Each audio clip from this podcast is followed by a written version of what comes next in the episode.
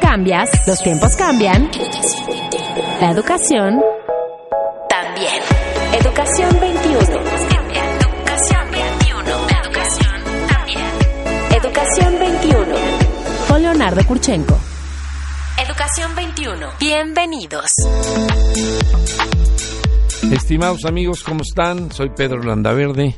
Me da mucho gusto saludarlos de, esta cabina en el programa Educación 21 en ausencia de Leonardo Kurchenko, quien es el titular de este espacio. Les mando un afectuoso saludo. Él pronto estará con nosotros, pero el día de hoy eh, me, ha, me, ha, tocado conducir el programa, lo cual me da muchísimo, muchísimo gusto. Eh, hablamos hablar de educación.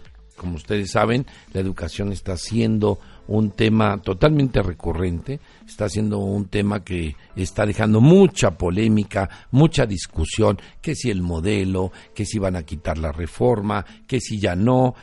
Eh, estaba escuchando hace poco que finalmente parece que, que no, que ya la van a mediar, que ya no sabemos qué es verdad, qué es mentira. Lo que sí sabemos, eh, hay toda una discusión al respecto, pero el día de hoy vamos a hablar de dos temas que me parece que son muy importantes para cualquier educador.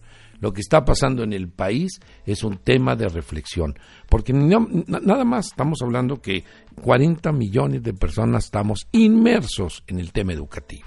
Estamos en un país que somos 130 millones más menos, pero en educación básica 30 millones, ustedes lo recordarán, en educación eh, media, ¿no? Media superior, más o menos 8 o 9 millones, pues ya con eso nos da. Y si a eso le anexamos papás y le anexamos todo, todos los que tienen que ver con un niño que va a la escuela o con un universitario, pues ya tenemos que pensar que la educación es motivo para que podamos hablar mucho y mucho tiempo. Como ustedes saben en este programa hemos hablado de un sinfín de cosas, que si las competencias, que si las habilidades, que si la educación se va a hacer vía eh, iPads o vía estas plataformas que hoy existen en el mercado y que nos ayudan y que nos van indicando el camino precisamente de la educación. Hemos hablado de la educación a nivel internacional, qué está pasando en otros países, y México no es la excepción. Tenemos enormes retos y finalmente cuando un país tiene una educación correcta, adecuada y va dirigida, pues no tenemos mucha discusión. Ahí están los países de primer mundo, los países desarrollados, que se han eh, sujetado a un sistema y a un modelo educativo, lo cual no es lo mismo hay diferencias entre el modelo y el sistema. Y solamente para hacer eh, un, parteaguas en el tema, tenemos que tener muy claro que cuando se habla de sistemas, están sustentados en lo que quiere un país particularmente como línea para el, línea de pensamiento y como línea de necesidades. voy a poner un ejemplo, el sistema en bachilleratos tenemos el bachillerato tecnológico, el CONALEP, el bachillerato hay un sinfín de, subsistemas inclusive que van orientando a los jóvenes hacia una, hacia una línea y hacia una actividad. Y esto va dándole una pauta a un país. Entonces los sistemas están regulados, están legislados y, y, bueno, la educación, desde luego en el artículo tercero tenemos muy claro hacia dónde tiene que ir la educación. Hablar de modelos, se habla de competencias, se habla de habilidades. Cuando un papá dice, oye, es que no entiendo muy bien, el modelo está sustentado en principios pedagógicos, está mm, sustentado en teorías del pensamiento, está sustentado en los grandes eh, pedagogos y en los grandes, inclusive algunos psicólogos de la educación que aportan sus conocimientos y se van formando los diferentes eh, modelos educativos. Hoy en día la reforma, pues es interesante porque en tanto pueda atender al sistema educativo, ah, ah, el modelo educativo que tanto se discutió, que si era un modelo que teníamos que hablar inglés, que si no teníamos, que si el iPad, que si la tecnología, que si ese es el modelo educativo. Pues están aquí conmigo y les agradezco muchísimo que me acompañen en esta mesa. Se vale la discusión, ¿eh? En esta mesa de discusión, en esta mesa de debate y en esta mesa de aportación. Me hace favor de acompañarme el licenciado Diego de Robina, quien es director del Colegio Seika, del Colegio Godwin Bachillerato. ¿Es correcto? Así Muchísimas gracias. Eh, me acompaña también el licenciado Pablo de Robina, eh, quien es consultor educativo de secundaria y bachillerato de la Oficina Central de la Red de Colegios Semper Altius. Bienvenido. Muchas gracias, Pedro. Y también me hace favor de acompañarnos el maestro eh, Jorge Juárez, quien es director general de Misión Marista. Muchas gracias, Pedro. Gracias por la invitación. Pues gracias por su tiempo, por su espacio. Y yo creo que lo que puedan aportar va a ser muy interesante. Eh, voy a entrar un poco, aunque no es el tema específico, pero brevemente. Quiero oír sus comentarios acerca de toda esta polémica de la reforma educativa, solamente para abrir boca, porque de ahí quiero que realmente platiquemos, quiero que sepan que este programa es escuchado por muchísimos maestros y directores a nivel nacional. Entonces, este, que la voz de ustedes tendrá un alcance y lo que ustedes compartan tendrá una, una repercusión muy, muy trascendente en, en, la sociedad. Entonces, ¿qué opinan de la reforma educativa? ¿Qué está pasando? ¿Y cómo lo podemos relacionar con esto del modelo y de lo que es el sistema educativo? Empezamos contigo, Jorge. Muchas gracias, Pedro. Bueno, pues primero que nada, mucho gusto y gracias por la invitación. Eh, yo, en lo personal, soy un convencido de, que vale la pena seguir en esta insistencia de conseguir resultados de la reforma educativa. Mm, creo que es una muy buena iniciativa, estoy convencido de ello.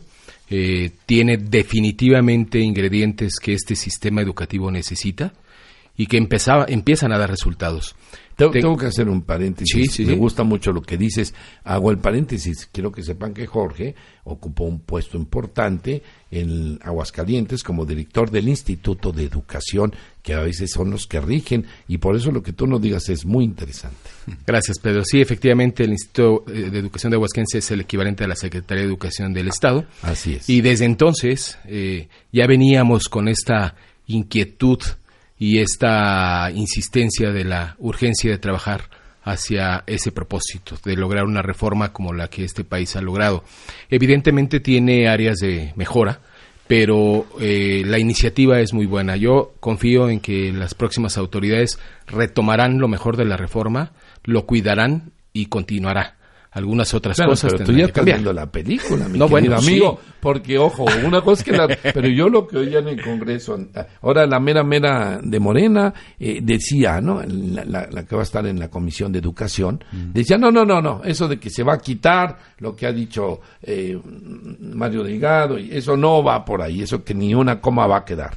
Ella dijo, no, no, no, tenemos que hacer un análisis porque hay cosas muy interesantes y muy buenas que hay que rescatar. Claro.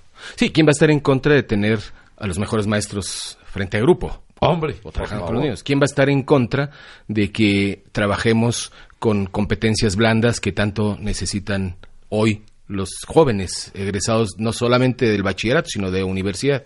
¿Quién estará en contra de que nuestros niños vayan a escuelas con alto nivel de calidad y que sean un lugar seguro y además que lo hagan felices, ¿no? Que estén en un lugar donde ellos se pueden desarrollar de la mejor manera. Yo creo que en ese sentido la reforma tiene grandes bondades. Pues ya abriste boca, ¿eh? Ya abriste el espacio. Ahora quiero ir a Diego, quien nos quiere compartir su visión al respecto.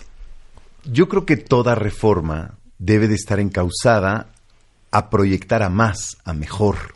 Si no, no es reforma. ¿Qué cambias?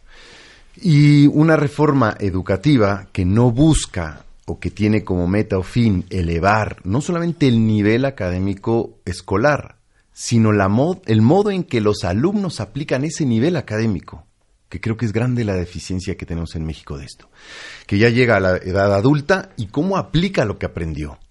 Entonces, considero que si la reforma está tendiendo a esto, es buena y es válida y muy rescatable en la inmensa mayoría de sus puntos. Yo estoy muy de acuerdo contigo, Jorge, o sea, todos queremos excelentes profesores porque es la base, es quien está siete horas, ocho horas frente al alumno. Entonces, si no es ejemplar en sus conocimientos y no es ejemplar en su persona, ¿qué va a transmitir? Entonces, ahí comenzamos con la evaluación que ha sido tan castigada, tan viruperada, mal hablada, todos los que somos evaluados, en el puesto en el que estemos, tendemos a Sí, mejorar. la educación no tiene por qué ser la excepción, porque se- Exacto. en- internacionalmente se evalúa a muchísimas profesiones y se va es. certificando cada determinado tiempo.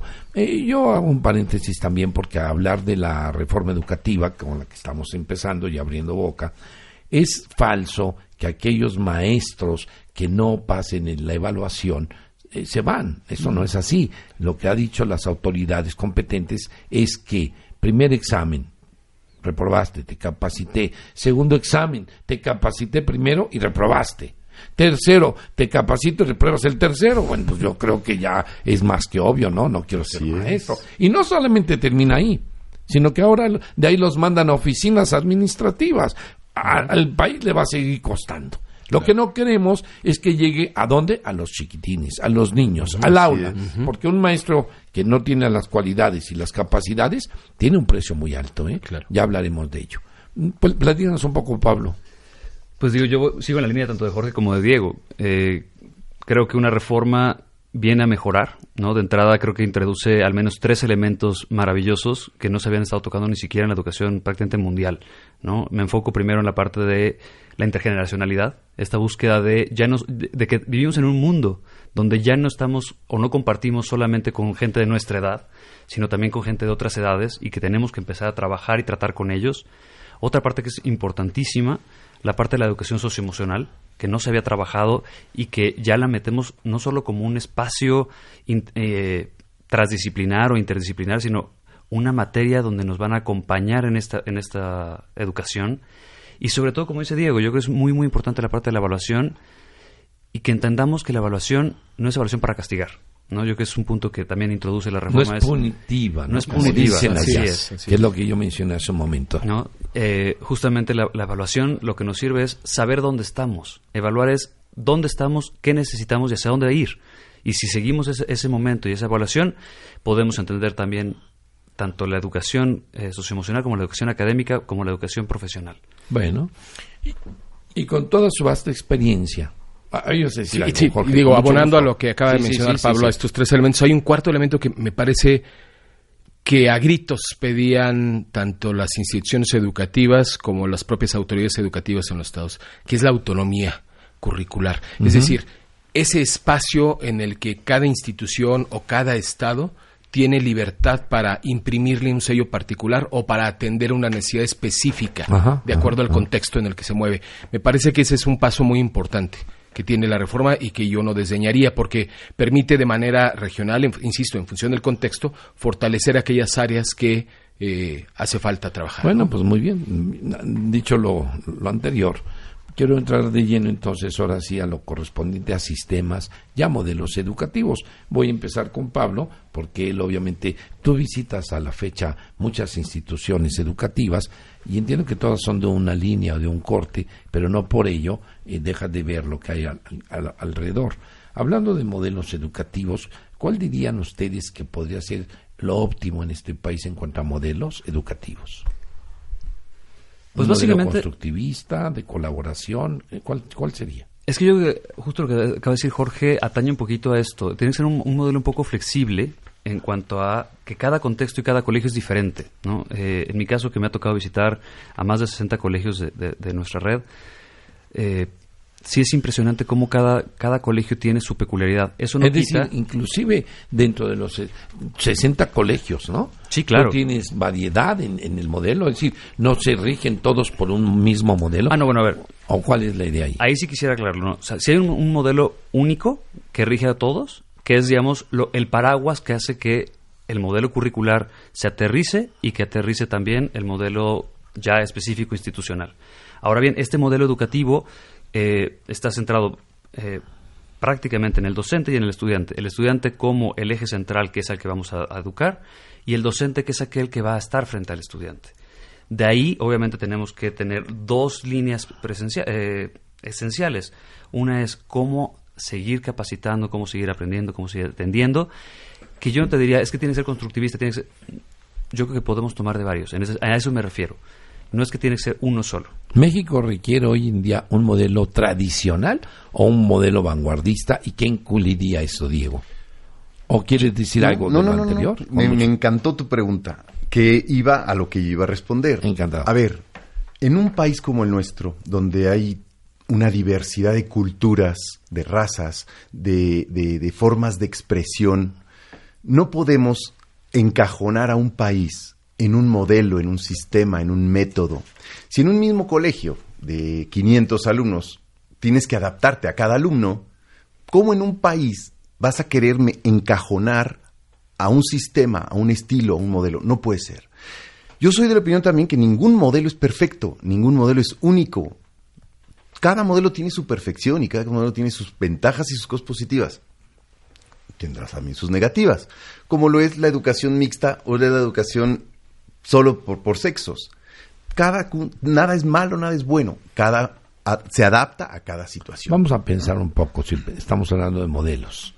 Eh, eh, hablando de modelos, tenemos que la tecnología empieza a ocupar un papel importante. Hablando de modelos, entendemos que el esquema tradicional del maestro dando la clase como el oráculo, ¿no? De con- eso ya no. Entonces, yo he oído, por ejemplo, cuestiones eh, que, que yo lo encajo un poco en el modelo, este contexto del makerspace, ¿no? Donde el alumno va a ir descubriendo el, el aprendizaje y va a ir... eh, ob- obviamente, me parece que habría que hacer un análisis. ¿Cuál debe ser la tendencia? Porque yo sam- también siempre divido entre lo público y lo privado. No, tiene que ser lo, eh, lo que beneficia a uno, beneficia al otro. Claro. No debe de, porque oigo que mucha gente, perdón, quise decir, divide entre lo público y lo privado. Y este país lo que necesita es una visión global. Claro. ¿Tú qué me dirías al respecto? Yo estoy totalmente de acuerdo contigo. Eh, me parece que tenemos que aceptar que la innovación no riñe con la tradición, con, lo, con, con la esencia de cualquier institución educativa. La esencia de una institución educativa, es decir, su marco filosófico puede mantenerse, pero al mismo tiempo pu- puede coexistir con temas innovadores. Ahora que mencionas el tema de Makerspace, a mí me parece que esas son iniciativas que vale la pena implementar. ¿Por qué? Porque el chico aprende haciendo. Y es lo que hoy los jóvenes les encanta. Si tú pones un niño o a un joven frente a un docente, frente a un pizarrón y queremos enseñarle de la manera tradicional, no lo vamos a lograr. El tema de memorización ha pasado a la historia, se sigue requiriendo memorizar, pero no es el centro. Es muy importante implementar estrategias innovadoras, apoyarnos en la tecnología, apoyarnos en, en- proyectos que incluso salgan de la propia comunidad educativa. Los, los jóvenes tienen una capacidad para crear, para desarrollar y para descubrir la forma como aprender, que es muy importante. Esta parte, entenderla e implementarla, me parece que puede funcionar, sobre todo en los contextos en el que ahora estamos viviendo a nivel global y en la forma como los jóvenes se desarrollan. Ese es un reto muy importante, ponernos a la altura de los jóvenes y no al revés, ¿no? Aquí hay un factor que creo que es importante mencionar porque opino igual que tú, Jorge, totalmente, pero se está tendiendo a dejar de formar la mente. Ajá. Y A ver, a ver, entonces, todo es tecnología. Entonces ya uso mi calculadora, pero ya no estoy formando mi, mi- mi razonamiento matemático, que es el que después me va a llevar a, des- a discernir, a ubicar, a sintetizar. Y hay que formar también la mente. No hay que quitar la memoria, porque es necesaria después para poder enfrentar retos familiares, empresariales, de competencia. Entonces, hay que, yo estoy de acuerdo contigo, o sea, lo tradicional tiene mucho que decirnos todavía y mucho que aportar, pero hay que innovar, eso sí. Y la tecnología, oye, lo que, la forma en que tú y yo fuimos educados, nada que ver a Es lo que decir, soy. ¿qué es no lo que digamos quieres- hasta cinco ¿Qué años. es lo que quieres decir con eso tú y yo? ¿Ha- ¿Haces referencia a la edad o qué? O sea, o sea, que, que Pablo y yo somos más jóvenes. pues, mi querido Diego, tú y yo somos jovencitos. Aquí el viejo es Pablo, hombre. Toda la Sí, razón. sí, exacto. Yo me salvé. No, no, no te preocupes. Es que para los de- de escuchas quiero que sepan que Diego y yo ya peinamos canas. Pocas Y yo. no- pocas, ¿verdad? Y entonces por eso hace alusión a esto el señor director. Pero en fin, está muy interesante lo que dices. El tema de la, del modelo tiene que responder a una serie de condiciones. Fíjense que yo tuve la oportunidad de estar hace poco en, eh, en la ciudad de Querétaro, invitado por la Federación de Escuelas Particulares, y este punto central que estás diciendo es interesantísimo. Los modelos tienen que tener mucho cuidado, ¿no? En ser muy invasivos y que todo sea es. tecnología y la parte humana. es. Y precisamente di una conferencia de tecnología versus humanismo, donde yo decía, tenemos que buscar el equilibrio, el, cualquier tipo de modelo colaborativo, el modelo, el, el que quieran, ¿no? Todo lo que implica el, el, tener una escuela, estar en una escuela. Si no cuidamos la parte humana, corremos mucho el riesgo de que precisamente ahora todo es tecnología. Ahí no dejen de leer el libro de Andrés Oppenheimer. ¿eh? Sí, buenísimo. Buenísimo Sí, libro. es muy bueno. Pues mira, vamos a hacer un espacio comercial. Finalmente siempre necesitamos a alguien que nos apoye para seguir eh, teniendo estos programas. Y vamos a hacer este espacio y regresaremos precisamente a hablar, a continuar con Diego y luego continuaremos también hablando de lo que es los sistemas educativos. Muchísimas gracias. Forma parte del cambio educativo. Escríbenos en Twitter. Arroba educación-21. Regresamos.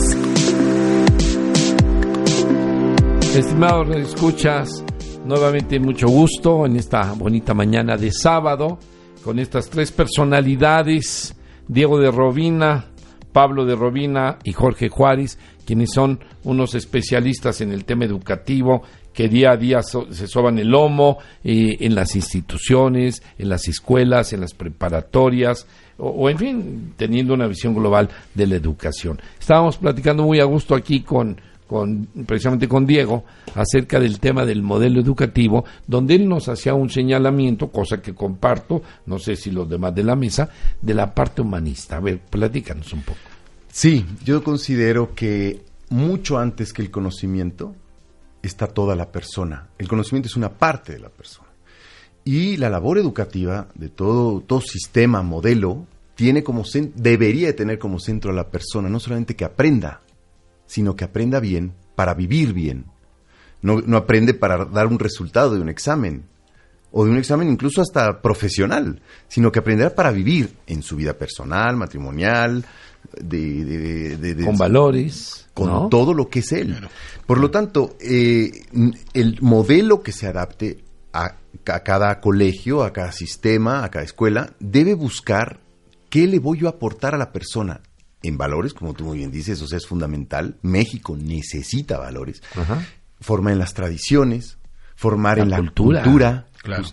formar en la cultura, formar en, en- en mi desarrollo social, mis emociones. Pablo, se deja de, de- a un lado, perdón, No te preocupes, Pedro. Pedro. Oye, no, no, no hay problema. se deja a un lado las emociones y no se forma como que decía Pablo. Pablo, porque exacto, Pablo habló de está eso. A su derecha. Y Ya yo me no justifiqué, ya está, ves. En la derecha. Puro apóstol. Rápido. Puro apóstol. Ahora sí que te salió la parte Sí, sí, sí, exacto. moralista y religiosa del asunto. Pero hombre, ahora vamos a hablar de sistemas y tendremos sí, claro. que discutir ese punto.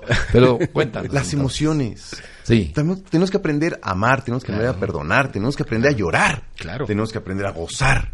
Tenemos que aprender incluso a no querer a alguien, pero a quererlo bien. Bueno, por eso has visto que ahora parte del modelo era un punto fundamental, incluir el manejo de las Claro emociones. sí. En otro programa que tuve la oportunidad de hacer, decía, ¿tiene derecho la persona a enojarse, sí o no? Claro, tiene derecho a molestarse, tiene derecho, obviamente, a, a, a veces, ¿no? A, a hacer algunas manifestaciones físicas del enojo. Pero ¿dónde está la oportunidad? A partir de un modelo educativo, en enseñarlo a canalizarse y a manejar es. aquello. Porque eh, la discusión era con unas psicólogas. ¿Es o no parte del ser humano el tema del enojo? Pues sí, sí, es por- ¿no? es parte Y, de la y quien está desarrollando un modelo, pues tiene que hacerlo muy ad hoc a la realidad. Claro. No puede estar fuera del contexto de la realidad, pues no estamos formando santos, ¿no? Me, me gusta mucho lo que tú dices. No, y es que ahí es donde entra la parte del, del modelo, y, y retomando, ¿no? Modelos educativos y modelos pedagógicos. Ahí habría que diferenciar muy claramente, porque el modelo educativo tiene que ser necesariamente humanista y centrado en la persona y centrado en, en quién es cada uno. En cambio, el modelo pedagógico ya podemos entender A ver, cuéntanos del modelo pedagógico. ¿Qué características consideras que debe tener hoy en día, tú que estás en tantas escuelas, un modelo pedagógico? Porque acu- acuérdense, Radio Escuchas, que hemos hablado que el modelo está sustentado en principios filosóficos y pedagógicos. ¿Cuál dirías tú que podría ser por donde podemos caminar? Es que básicamente tendría que estar en cómo la persona aprende, ya lo decía Diego, ¿no? Hay que aprender de diferentes cosas. Entonces el modelo educativo tendría que estar centrado en esta persona. ¿Cómo aprende esta persona? Bueno, aprende tanto de manera individual como de manera co- eh, colaborativa. No podemos tomar solamente el constructivismo y decir, todo el mundo vamos a construir. Porque además recordemos que hay diferentes estilos de aprendizaje y diferentes estilos de enseñanza. Entonces ahí nos metemos con, El sistema tradicional, ¿qué opina de él? a ver, el típico modelo del maestro, Maestro al frente, parado ¿no? ahí, sí. Obviamente tiene sus ventajas y sus ventajas. ¿no? Como decíamos, no todo es bueno, no todo es malo. Hoy en día, Jorge ya lo decía, los estudiantes necesitan hacer, necesitan movilizarse, necesitan, porque el aprendizaje está móvil. Hoy en, en ese momento, hace unos 20, 30, 50 años, la información teníamos que ir a los libros y muchas veces en los libros ni siquiera se encontraba correcta. Teníamos que ir al profesor y el profesor nos lo explicaba. Hoy en día, a la búsqueda de un botón, tenemos millones de páginas web que nos dan la información. Lo que tenemos que hacer ahora no es enfocarnos en la información, sino es cómo esa información la aprendemos, no, no aprender de, de aprendizaje, sino aprender de, de, ap- de apresar. Lo hacemos propio y, a- y ya que lo hacemos propio, lo llevamos a cabo en la práctica. Por eso los makerspace que, que tanto mencionabas son un punto importantísimo. Porque, a ver, yo aprendo haciendo, pero al mismo tiempo lo llevo a Claro. cómo puedo resolver un problema con esto. El, el Makerspace responde más al tema de la, yo, yo te diría, de la didáctica y del recurso de, de herramientas de aprendizaje. Es que el makerspace como tal, al ser un espacio, se vuelve un ambiente de aprendizaje. Es el Starbucks de la educación. No. Bueno, desde mi- visión, no. visto, he visto tantos salones Makerspace y de verdad créeme que he visto unos que digo, bueno, pues ahí nada más está un sillón de piel padrísimo. que dices, no, que- Sí, ¿no? claro. ¿Y ¿Tú qué nos dirías Sí, acerca digo, del yo modelo? estoy totalmente de acuerdo con lo que con lo que comenta Pablo. Eh, me parece que algo que es muy importante y que todo sistema educativo debe de, de trabajar es cómo lograr que el estudiante pase de ser solo un consumidor de información a un generador de conocimiento. Y esto requiere desarrollar muchas competencias en él. Otra cosa importantísima y que no se mencionó hasta este momento es que el ambiente de aprendizaje debe eh, generarse en un contexto en el que el estudiante también participa de un, de, de un desarrollo de quien lo rodea. Su comunidad escolar, su colonia. ¿El ambiente se crea, Jorge, o es el que está en la sociedad? Porque si hablamos de, hablando de modelo, ¿no? En el aprendizaje, que en sistema escolarizado o no escolarizado, que, que lo correcto es modelo escolarizado o no escolarizado. ¿Qué, qué, qué me dirías? Yo creo que el ambiente, digo, las dos cosas, se crea y se puede, y se puede construir. O sea, es decir, es moldeable, ¿no? Pero todo depende de lo que nosotros nos tracemos como propósito. Puede moldearse para bien, puede moldearse para mal. Y ahí es donde las instituciones educativas tenemos una responsabilidad muy alta. Lo decía hace un momento eh, Diego, ponemos al estudiante al centro. Eso es, si tenemos al estudiante en el centro y al docente como un facilitador del conocimiento, entonces lo demás se puede ir generando con mayor facilidad. La tecnología es solamente una herramienta, ¿verdad? No es la solución per se. Y así como, como eso hay mucho, ¿no? Decías el tema de los makerspaces. O sea, esto es una, a mí me parece una estrategia muy útil, muy práctica, para que el joven vaya construyendo conocimiento a partir de una serie de información que va adquiriendo en un proceso previo. Eh, yo creo que sí tenemos una responsabilidad muy alta las instituciones educativas. Me parece que definir justamente los marcos de referencia pedagógico para cada institución y la diversidad es lo que hace que este país pudiese tener un sistema educativo mucho más sólido y un Bueno, abanico pues, de posibilidades. Ahora que lo dices, y yo no quiero darle la vuelta al tema, podríamos seguir hablando de modelo mucho tiempo, y que sí, sí, y que sí. Pero ahora estamos en un momento crucial en este país. Yo tengo muchas inquietudes porque, como empecé diciendo en el programa, la reforma ha sido eh, muy polémica, pero vamos a hablar particularmente del sistema educativo. Ese es uno de los temas que a mí, como especialista en el, en el asunto, me preocupa. ¿Qué va a pasar con el sistema educativo? ¿Se seguirá manteniendo como está estructurado el número de años que se requieren de estudio, por ejemplo? ¿Se seguirá pensando en cómo van a estar las escuelas centralizadas, federalizadas? En fin, ¿qué va a pasar? Porque esto también tiene que ver en universidades, en escuelas primarias, secundarias. Tuvimos una reunión con, en, en lo particular, dueños y directores de escuelas que se hacían estas preguntas, así, dueños. ¿Qué va a pasar con la concesión de, de no con relación a la educación privada? ¿Se va a mantener? Su, no sé. Y eso tiene que ver con el sistema, con la política. ¿Qué le van a pedir a la educación privada si estamos hablando de sistemas? El tema del sistema educativo en México, aunque está en la Constitución ya plasmado, una cosa es allá y otra cosa es en los hechos. ¿Qué piensan ustedes? Diego. Y a mí me ha tocado vivir en diversos países, siempre en dirección de colegios. Y este es un tema no de México, es un, es un tema que en cualquier país se habla. España está viviendo el mismo conflicto. Y Chile, no digamos, mucho Es cierto, más. es cierto. Y siempre ha habido una, un vacío, y a veces muy alto, entre el resultado de las privadas y el resultado de las públicas. Sí. Aquí yo creo, Pedro, que es el sistema debe de ir enfocado a la persona. Y hay personas que se adaptan a colegios públicos, hay personas que Sí, se adaptan sí. a privados. En eso sí lo entiendo. Y la, pero el problema es que ese abismo que hay entre uno y otro no debe existir. Sí, eso de Ese, acuerdo ese es donde claro. tiene que ir la reforma. Pero a ver, cuéntame un poco tu visión hacia el tema. eh, vamos a pensar en Esteban, Esteban Moctezuma, que va, a- va a ser el futuro secretario de Educación. Educación. Eh, obviamente él no lo decidirá, pero obviamente este gobierno ya tiene una visión de qué va a pasar con la educación a cuatro o cinco años y ahí donde yo tengo la inquietud, porque el modelo, como bien ha dicho Pablo, inclusive dentro de una misma organización, puedes ir descubriendo, implementando, Modificando. piloteando, modificando, pero hay unas directrices generales. Tú que no, porque tú has estado atrás de, de esto en, en Sí, tu es escritorio, en la toma de decisiones. Sí, digo, yo tengo la, la esperanza de que, eh, insisto en lo que dije hace un momento, buena parte de la reforma va a ser respetada. Me parece que la próxima autoridad educativa es muy consciente de eso, valora, hablando de lo que decías hace un momento, valora mucho la necesidad de tener las dos opciones, la, la educación pública y la educación privada, y como dice, como dice Diego, eh, eh, la discusión no debería de ser entre que si una es mejor que otra, deberían de las dos ser buenas, buenas opciones.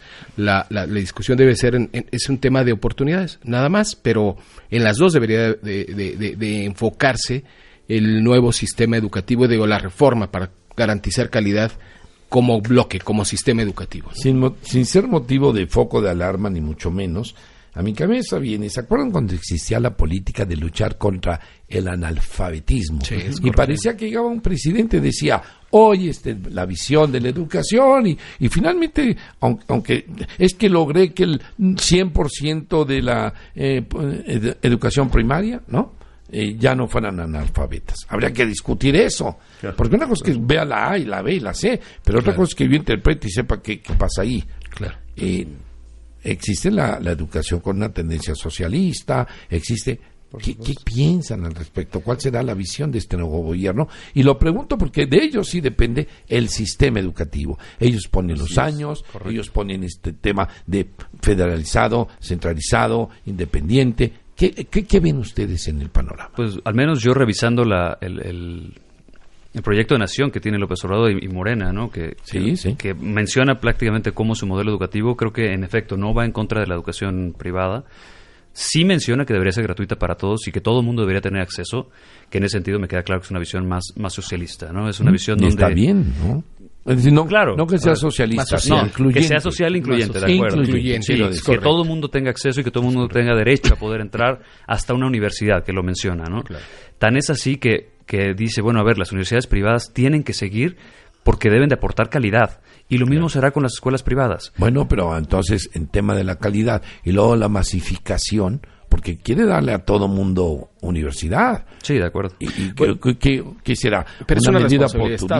Estado, ¿Una responsabilidad de Estado? ¿Cómo le va a hacer? ¿Con qué recursos? Ahí ¿O cuáles son? este ¿O lo hará una universidad en línea? Porque es una de las cosas que yo he oído y Son será opciones. como parte del sistema eh, educativo que él quiere que todo el mundo te- tenga acceso a la educación universitaria y su papelito Claro. y haberlo hecho en línea. Entonces el tema del modelo en el contexto de la el sentido presencial Pues, Yo digo, yo creo que es una responsabilidad de Estado darle a todos, a toda la población la oportunidad de estudiar y, como lo marca la Constitución, gratuito. De ahí a que eso signifique cerrar escuelas privadas es donde no, no va.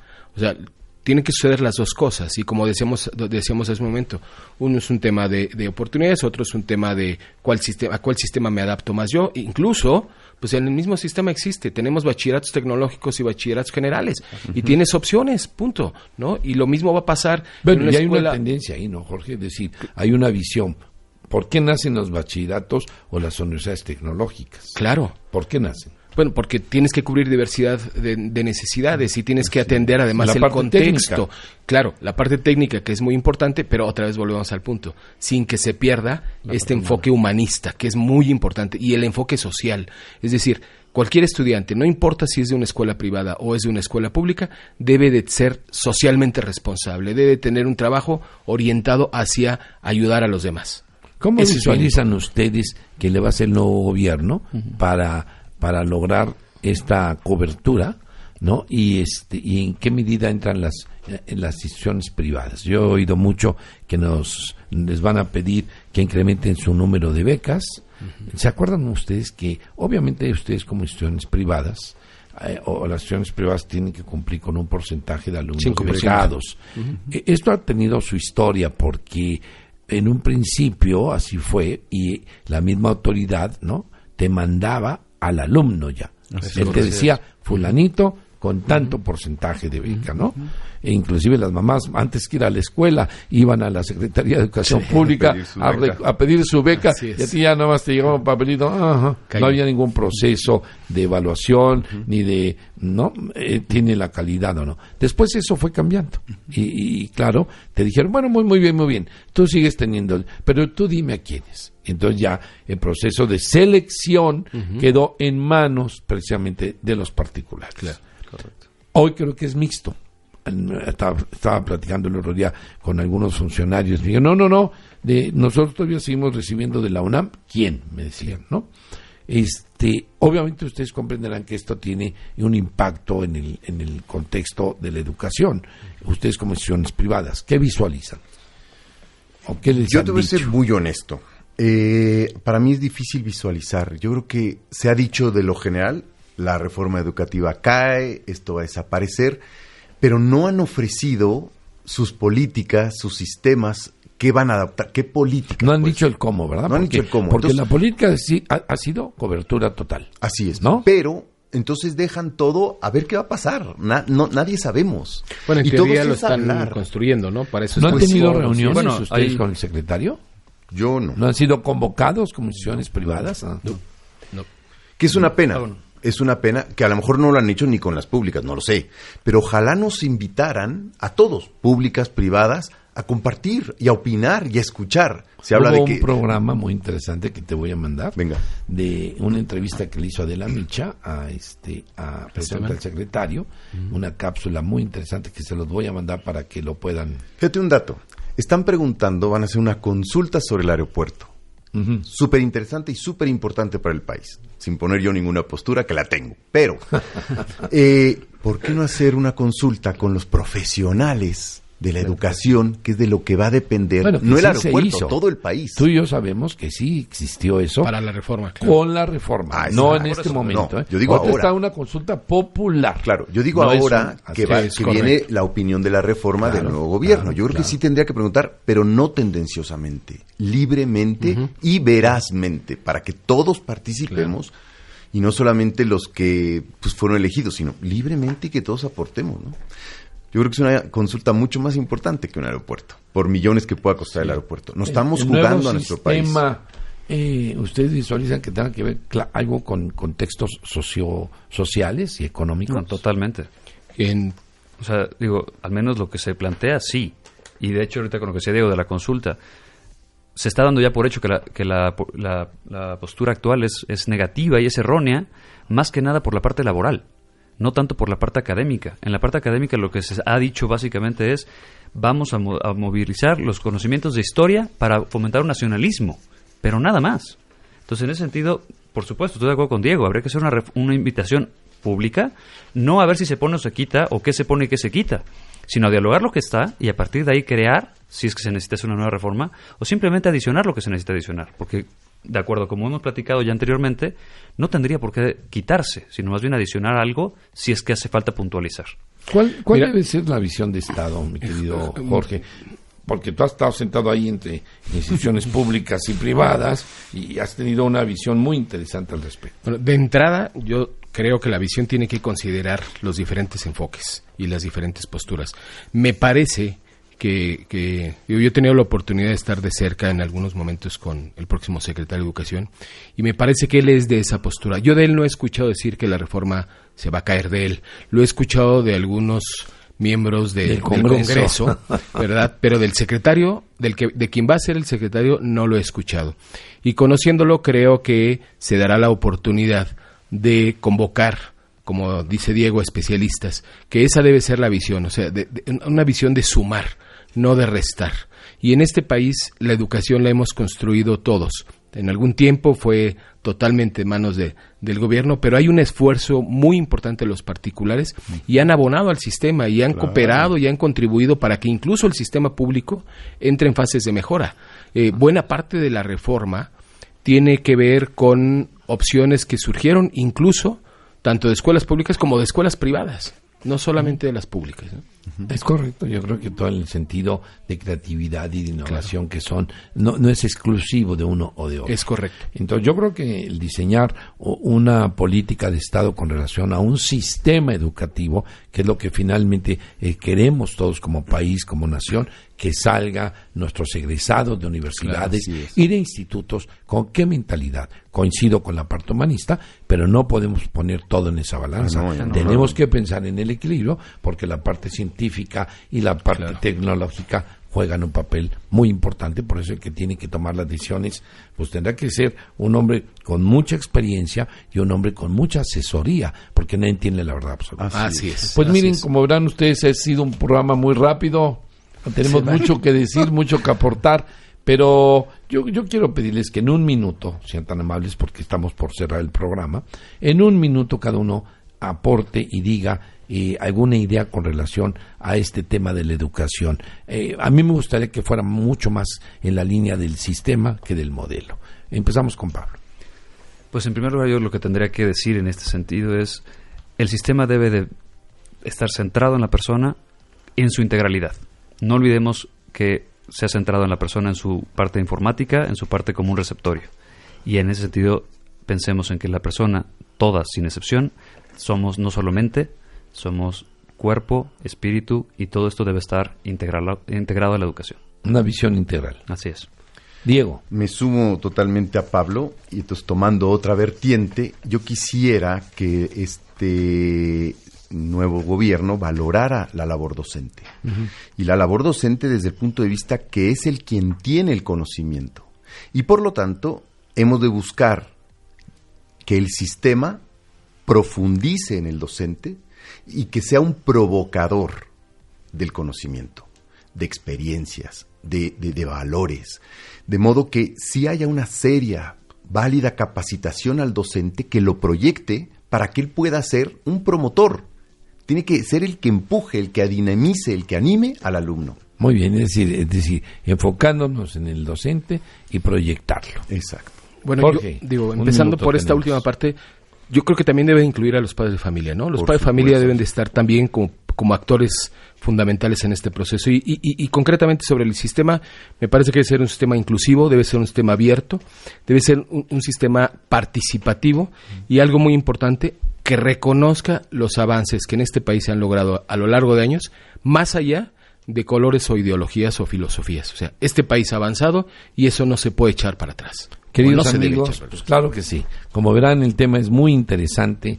Este, les agradezco muchísimo el que nos hayan hecho el favor de acompañarnos. Diego de Robina, director del Colegio Seica, Wildwood Bachillerato, Pablo de Robina, consultor educativo de secundaria y bachillerato de la Oficina Central de la Red de Colegios Semper Altius, y eh, Jorge Juárez, quien es director general de Misión Marista.